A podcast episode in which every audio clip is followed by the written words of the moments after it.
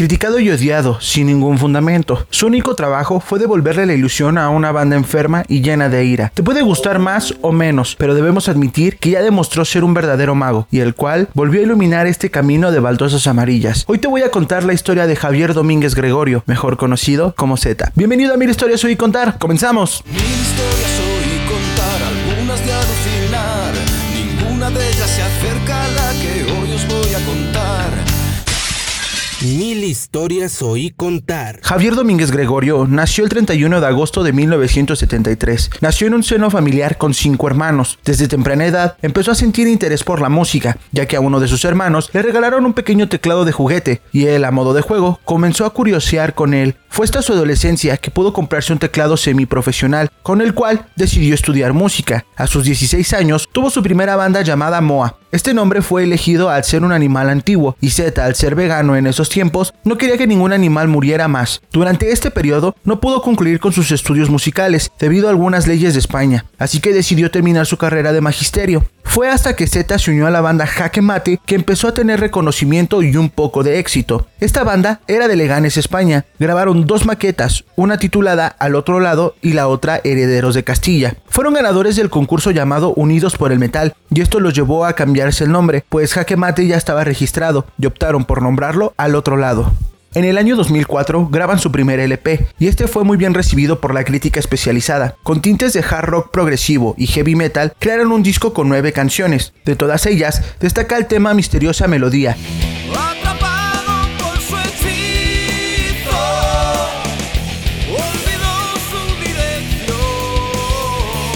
que fue elegida para salir en el disco compilatorio de una revista llamada Heavy Rock. Además de que en el tema Herederos de Castilla, Z interpreta la flauta.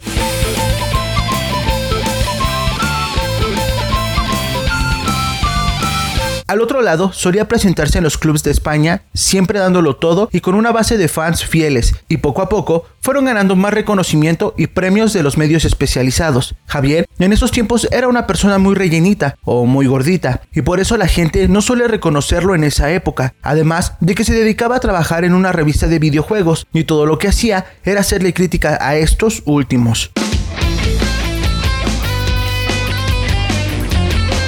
En el año 2009, al otro lado decide grabar su segundo material llamado De Sueños y Verdades. Aquí Z se enteró que ser cantante y tener conocimientos no es suficiente, pues empezó a sufrir para cantar en directo. Así que se acercó a un amigo suyo llamado Leo Jiménez para que lo ayudara con su voz. Cuando Leo descubrió el potencial de Javi, decide nombrarlo profesor de su escuela de música, convirtiéndose así en profesor de canto. El registro de Z es un tenor ligero, y esto significa que se puede mover fácilmente entre los tonos graves, medios y medio agudos.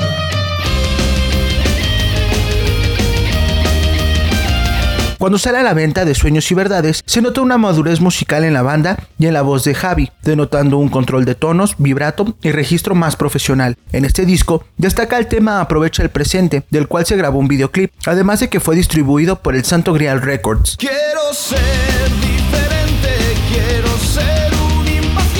En estos tiempos, las cosas no iban del todo bien, pues al ser una banda amateur no generaba mucha liquidez, además de que había dejado el empleo en la revista de videojuegos, pero un anuncio estaría a punto de cambiarle la vida a nuestro querido Javi. Z estaba tomando algunos cursos de profesión cuando Leo le mencionó que Mago de Oz estaba buscando un cantante. Si echamos la vista atrás, recordamos que Leo iba a ser el nuevo vocalista de Mago de Oz, pero en el último momento lo rechazó, así que él le dijo a Chus que conocía a alguien que tenía una voz parecida a José Andrea, pero también tenía un toque muy Leo Jiménez. Así que Leo le comentó a Javi que hiciera la prueba. Al principio Javi no estaba muy convencido debido a que casi no estaba empapado con el mundo de Mago de Oz, pero al final aceptó y decide mandar sus demos. Fueron pasando los días y Javi empezó a quedar como finalista junto con Tony Menguiano y Santelmo, así que como prueba final deciden ponerle un tema del nuevo disco titulado Shanandra y le dieron la libertad de cantarlo para demostrar su potencial vocal. Y al final le anunciaron que él sería el nuevo vocalista de Mago de Oz. Y a pesar de que no estás, te llevo cocina a mi piel. Los Mago, como es de costumbre, fueron dando adelantos del potencial vocal de Javier y subieron clips de diferentes temas, entre ellos Yesirae, Cuando Siempre. Hazme un sitio entre tu piel y La Posada de los Muertos. Demostrando esos tonos rasposos que tanto lo caracterizan. Al principio, su nombre artístico sería Javi Metal o Xavi Metal, pero a no lo convenció del todo y decidió que usara el seudónimo Z, ya que cuando este ganaba o lograba un nuevo logro en los videojuegos, ponía cetáceo abreviado y fue una buena idea ponerse Z. cuando se lanza Hechizos, Pócimas y Brujería, sufre un fuerte rechazo por parte de las viudas, digo, de los fans de José Andrea, juzgándolo por ocupar un puesto que según ellos no le correspondía. Su primer concierto fue en Guatemala y poco a poco se fue acoplando a los magos.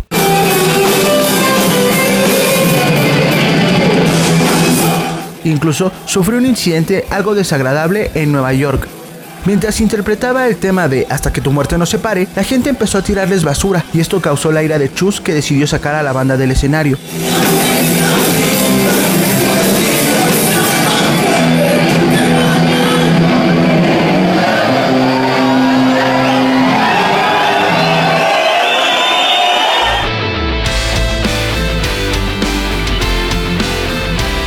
De un tropiezo más con Celtic Land, los Mago vuelven a entrar al estudio de grabación para plasmar sus ideas en lo que sería Ilusia. Aquí aparece la primera canción con la autoría de Z y fue lanzada como single y videoclip. Esta es Vuela Alto.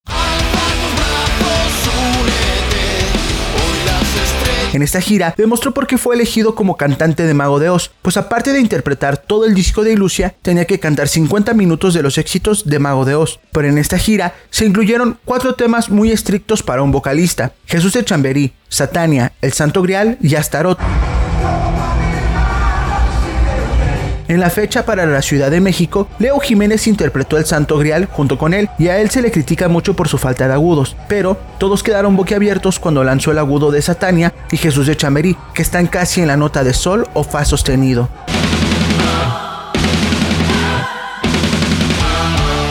Por si esto no fuera poco, se anunció que regrabarían uno de sus discos más emblemáticos, estamos hablando de Finisterra. Para muchos, arruinó lo que fue el mejor disco de Mago de Oz, pero para otros, le dio un toque de frescura. Creo que lo he conseguido y que, bueno, que si hay que, si hay que tener una, una referencia, yo la tenía, era José, era una burrada lo que hacía en este disco. He intentado hacer mis propias burradas dentro de este Finisterra nuevo.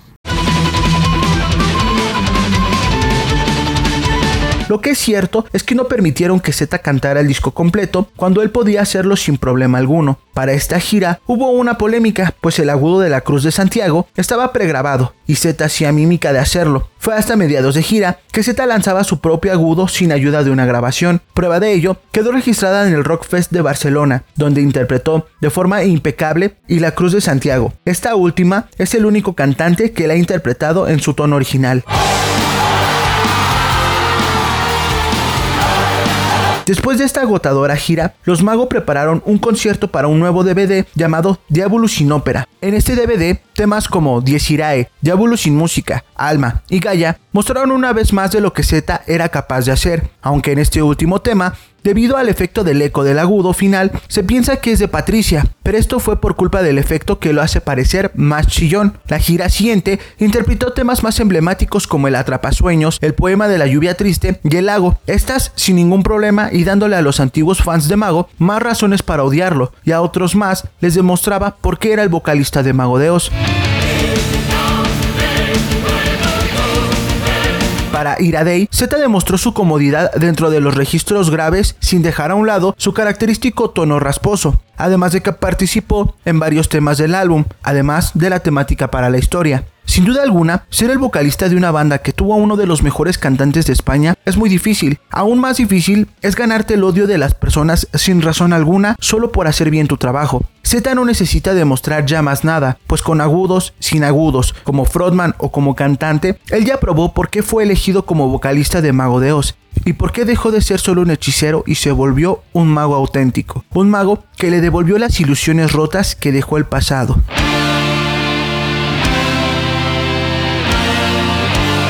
Curiosidades. Z ha colaborado con muchas bandas y proyectos. Prueba de esto son sus colaboraciones con Perfect Smile, Alborea, Legado de una Tragedia, la banda Now, cantando el tema del Rey León junto con Víctor García y un largo etcétera. Además, en el año 2018 lanzó su propio videojuego llamado Sockman, Las gafas de sol que tanto usa sí cuentan con aumento. Para el Diabolus de España, su traje que usó le agregaron una Z, como alusión al juego Zelda. Su comida favorita son las lentejas que prepara su madre.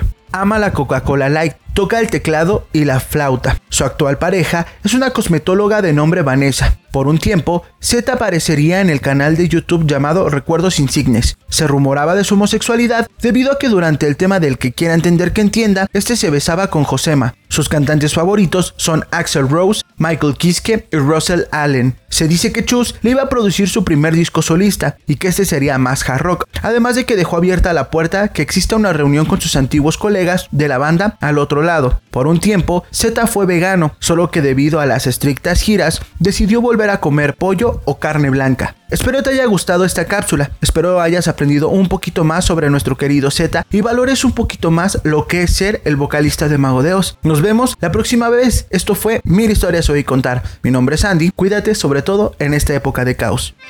Esto fue Mil Historias Oí Contar.